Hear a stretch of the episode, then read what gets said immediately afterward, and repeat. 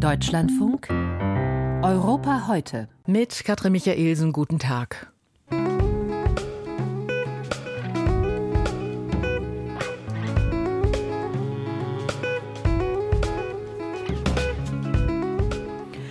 Seit dem russischen Angriffskrieg rücken auch die Nachbarländer der Ukraine stärker in den Fokus.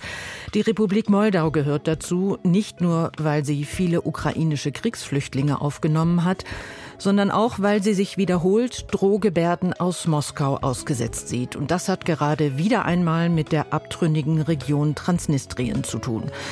Außerdem geht es in dieser Ausgabe von Europa heute um Polen und um das Recht auf Abtreibung und um die Europawahl und die Frage, ob und wie das EU-Parlament auf TikTok unterwegs sein kann.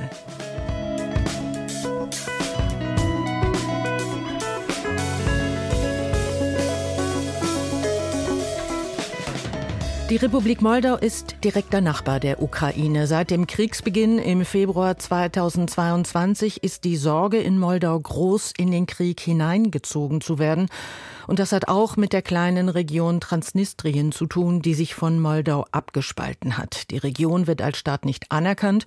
Dort leben überwiegend Russen, auch russische Soldaten sind dort stationiert. Und nun ist das passiert, was viele befürchtet haben. Russischsprachige Separatisten haben sich am Mittwoch nach Moskau gewandt und um Hilfe gebeten. Die russische Regierung wird in einer Resolution darum gebeten, Zitat, Maßnahmen einzuleiten, um Transnistrien angesichts des zunehmenden Drucks aus Moldau zu verteidigen. Zitat Ende. Was folgt auf diese Bitte? Liefert sie Wladimir Putin einen Anlass, seine Machtansprüche weiter auszuweiten? Und worauf stellt sich die Republik Moldau jetzt ein? Reimer Wagner leitet das Büro der Friedrich-Naumann-Stiftung für Moldau und für Rumänien. Und mit ihm kann ich jetzt auf diese neue Entwicklung in der Region schauen. Guten Morgen, Herr Wagner. Guten Morgen. Herr Wagner, wie fallen denn die ersten Reaktionen der Regierung Moldaus aus? Nun, äh, die Reaktionen waren schon vor diesem äh, sogenannten siebten Kongress eher beschwichtigend. Es gibt ja im äh, Rahmen der moldauischen Regierung ein politisches Büro für Wiedereingliederung Transnistriens in, in die Moldau. Die wird von einem Vizepremier, von Oleg Serebrian, übrigens der ehemalige Botschafter der Moldau in, in Berlin, äh, geleitet. Und von dort hieß es schon vorher, dass äh, in Bezug auf die Organisation der Veranstaltung und die Spekulationen in der Öffentlichkeit, dass es keinen Grund zur Annahme gibt, dass sich die Situation in der Region verschlechtern könnte. Also das ist das offizielle Statement äh, der Regierung und diesem stimmten auch viele lokale politische Analysten äh, bei, selbst nachdem dieser Kongress auch sein Statement da äh, verfasst hat. Das übrigens äh, eigentlich gar nicht so hart ist, wie wir erwartet haben, denn es wurde nicht Putin gebeten einzugreifen in Transnistrien, sondern die russische Staatsduma, also die, äh, das, das Parlament. Und dann äh, Außerdem werden dann die Vereinten Nationen gebeten, äh, die OSCE, das Rote Kreuz, äh, die Interparlamentarische Versammlung Mitgliedstaaten der GUS-Staaten und so weiter. Also es ist viel harmloser dieses Statement ausgefallen, als man hätte erwarten äh, können. Ansonsten redet dann zum Beispiel Valerio Pascha oder ein anderer Analyst von Thinktanks, lokalen Thinktanks in, in der Moldau eher von einem Bluff und von einem Sturm äh, im, im Wasserglas. Doch wir können nie den Putin-Faktor ausschließen. Das ist eben die große, immer die große Frage. Also wenn ich das so zusammenfasse, die Regi Regierung war darauf vorbereitet. Sie war nicht wirklich überrascht. Sie hatte mit Schlimmerem gerechnet. Aber mit welchem Szenario, wenn Sie den Putin-Faktor nennen, mit welchem Szenario muss die Regierung in Moldau jetzt umgehen mit Blick auf Transnistrien? Worauf stellt man sich da ein?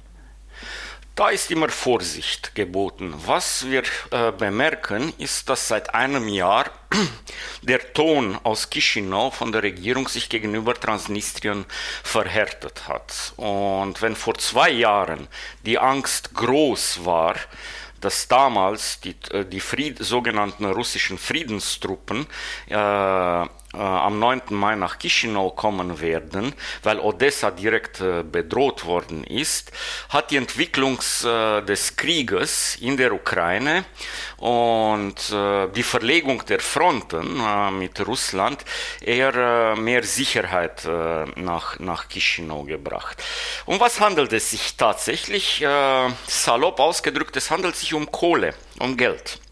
Nämlich äh, die Regierung in Chisinau verlangt äh, von der selbsternannten Regierung in Transnistrien, die übrigens ja selbst von Russland gar nicht noch anerkannt ist, äh, offiziell, äh, dass die Mehrwertsteuereinnahmen äh, nach äh, Chisinau in die Moldau fließen und nicht nach Transnistrien. Warum geht's? Äh, äh, die separatistische Republik in Transnistrien profitiert von allem Freihandelsabkommen der Moldau.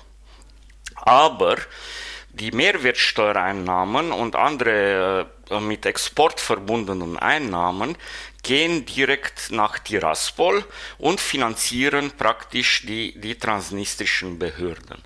Moldau sagt, dass 90 Prozent äh, der Bevölkerung moldauische Staatsbürgerschaft hat und im Genuss der moldauischen Sozialleistungen steht. Also gehört, gehören diese Steuereinnahmen in die moldauische Staatskasse.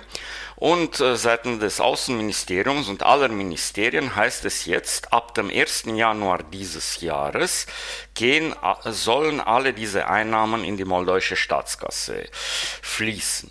Natürlich hält äh, Tiraspol und Trans, äh, die sogenannte transnistrische Regierung äh, dagegen, hat Proteste organisiert und in diesem Gesamtbild können wir sehen, was, äh, was da vor sich gelaufen ist. Denn die Regierung ist ja nicht politisch, sondern wir haben dort ein Holding, dieses Sheriff-Holding, äh, und praktisch sind es die Oligarchen, äh, die auch das politische Geschehen da vor Ort äh, regieren. Ich würde gerne am Schluss, um im Gesamtbild zu bleiben, auch noch kurz darauf eingehen, was diese Entwicklung in Transnistrien für Rumänien bedeutet, das ja auch eine Grenze zur Ukraine und auch zu Moldau hat. Äh, wir haben bemerkt, dass das in allen rumänischen Medien war. Also es wurde schon äh, in der Öffentlichkeit äh, mit Besorgnis verfolgt, was da in, Trans, in Transnistrien passiert. Rumänien sieht sich ja als Bruderstadt der Moldau Offiziell wird ja äh, sowohl in Moldau als auch in Rumänien Rumänisch gesprochen und sieht sich auch als der Staat an, der der Moldau verhelfen soll, äh, in die Europäische Union aufgenommen zu werden und dass der ganze Integrationsprozess von Rumänien begleitet wird. Äh, was wir auch bemerkt haben während der Energiekrise in der Moldau, Russland hat ja irgendwann mal Moldau vom, vom Gas äh, von der Gasleitung äh, weggenommen, ist, dass Rumänien auch eine äh, energetische Unabhängigkeit der Moldau sichert, sowohl über Stromlieferungen als auch über, über Gas, äh, Gaslieferungen. Besten Dank, Herr Wagner. Wir müssen leider zum Ende kommen. Das war Reimer Wagner, Leiter des Büros der Friedrich-Naumann-Stiftung für Moldau und Rumänien.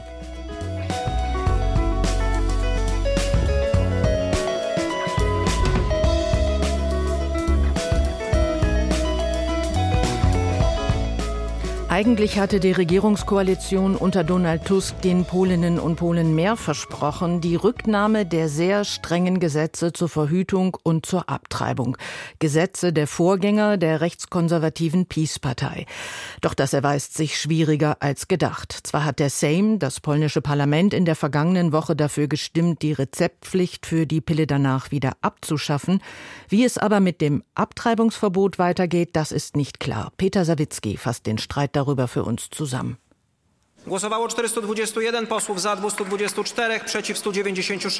Die Abstimmung im Sejm war Formsache. Mit ihrer stabilen Mehrheit votierte kürzlich die von Donald Tusk angeführte Mitte-Links-Koalition in Polen für einen erleichterten Zugang zur Pille danach.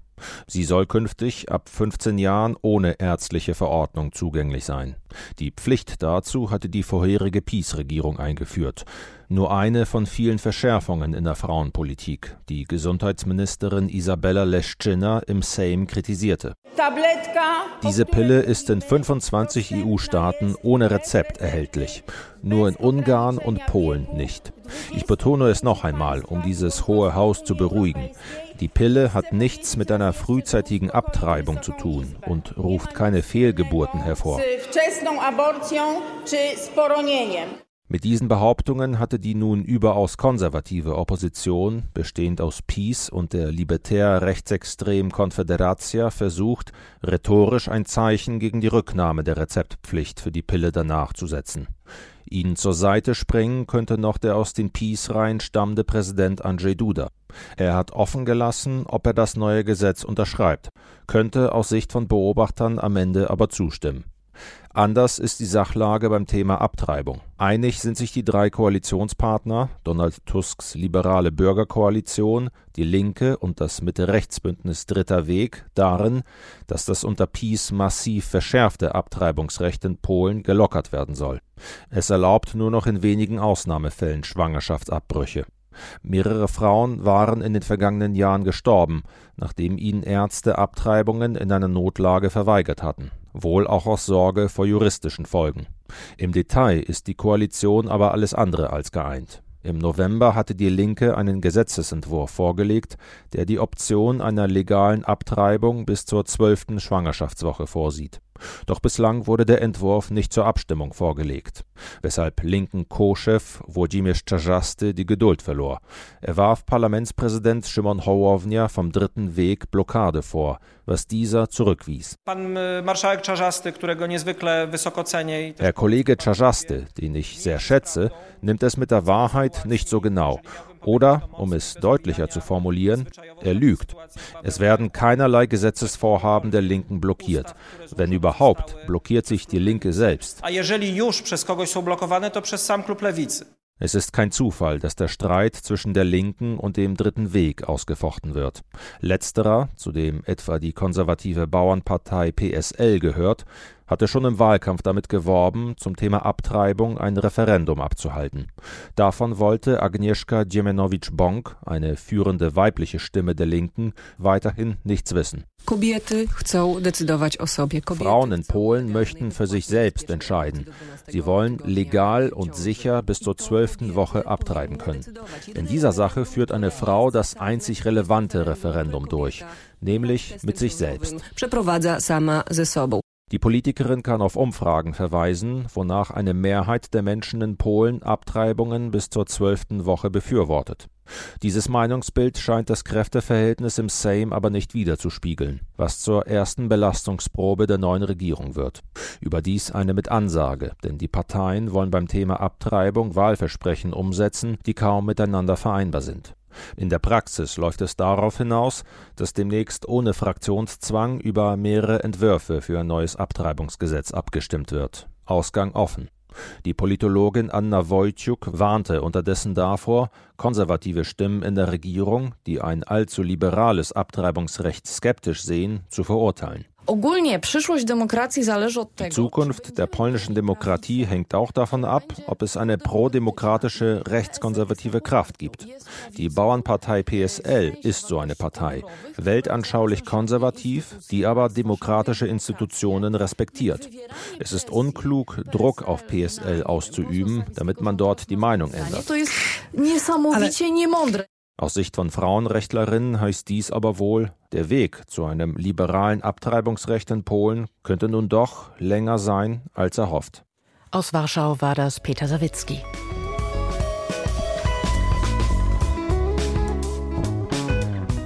Bei der Europawahl im Juni dürfen bereits 16-Jährige wählen, in Deutschland zum ersten Mal. Nun stellen sich nicht nur die Parteien die Frage, wie sie junge Wählerinnen und Wähler erreichen, auch das Europaparlament selbst will präsent sein, wo sich die meisten Jugendlichen informieren, auf TikTok zum Beispiel.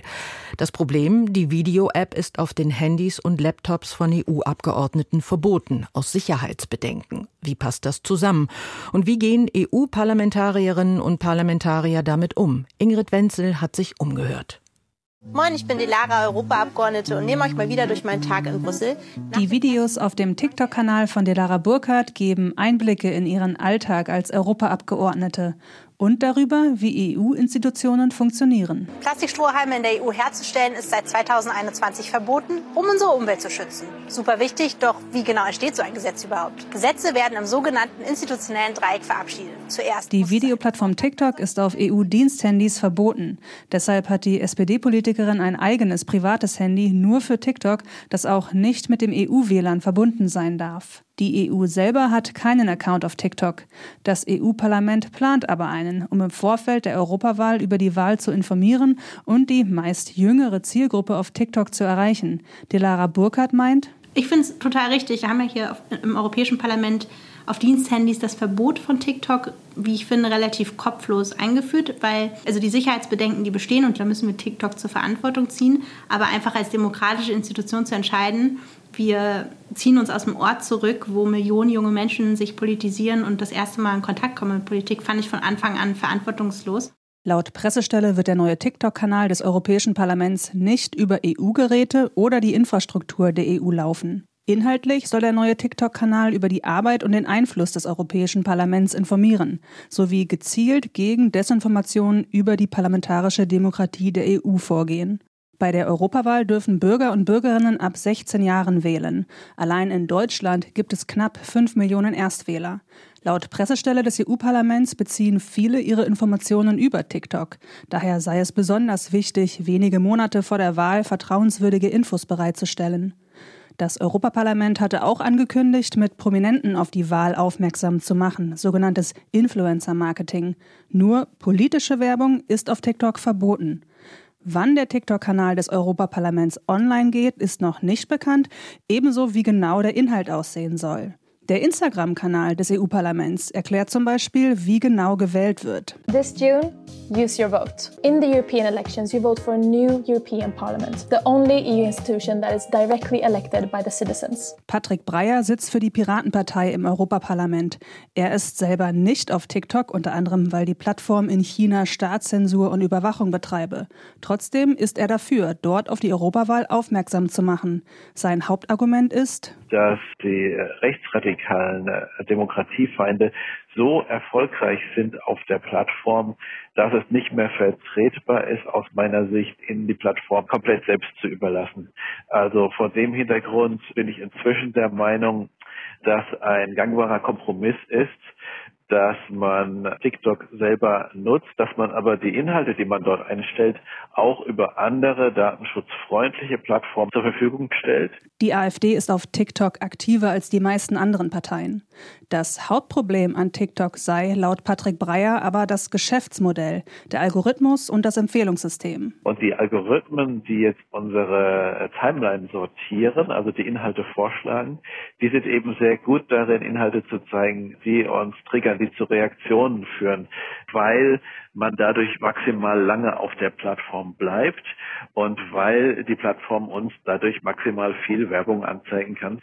Und diese Algorithmen führen natürlich dazu, dass zum einen besonders extreme, grenzwertige, problematische Inhalte angezeigt werden.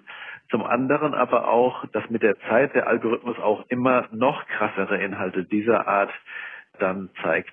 Und das kann sein Rechtsextremismus, das kann betreffen Terrorismus, das kann auch betreffen Suizid und das Thema Magersucht allein im kommerziellen Interesse, im Profitinteresse. Und das betreffe nicht nur TikTok, sondern die meisten Social-Media-Apps wie Facebook und Instagram sowie X, ehemals Twitter. Nun könnten zwischen Extremismus und Desinformationsvideos auf TikTok also auch Videos über die Europawahl laufen. Die EU kann so meist junge Menschen auf TikTok erreichen und auf die Europawahl aufmerksam machen. Laut Breyer muss sie aber weiterhin ganz genau auf den Datenschutz und Jugendschutz achten, durch Gesetze, durch weitere Verfahren. Vergangene Woche hat die EU-Kommission ein Verfahren gegen TikTok eingeleitet wegen möglicher Verstöße gegen das digitale Dienstegesetz. TikTok tue unter anderem nicht genug für den Jugendschutz und gegen Desinformation was laut Medienexperten gegen die Radikalisierung, gegen die Datenausbeutung und das Abhängigmachen von Apps wie TikTok noch helfen könnte, jüngere Menschen wie auch ältere Menschen in Medienkompetenz schulen. Das war Ingrid Wenzel und das war Europa heute mit Katrin Michaelsen.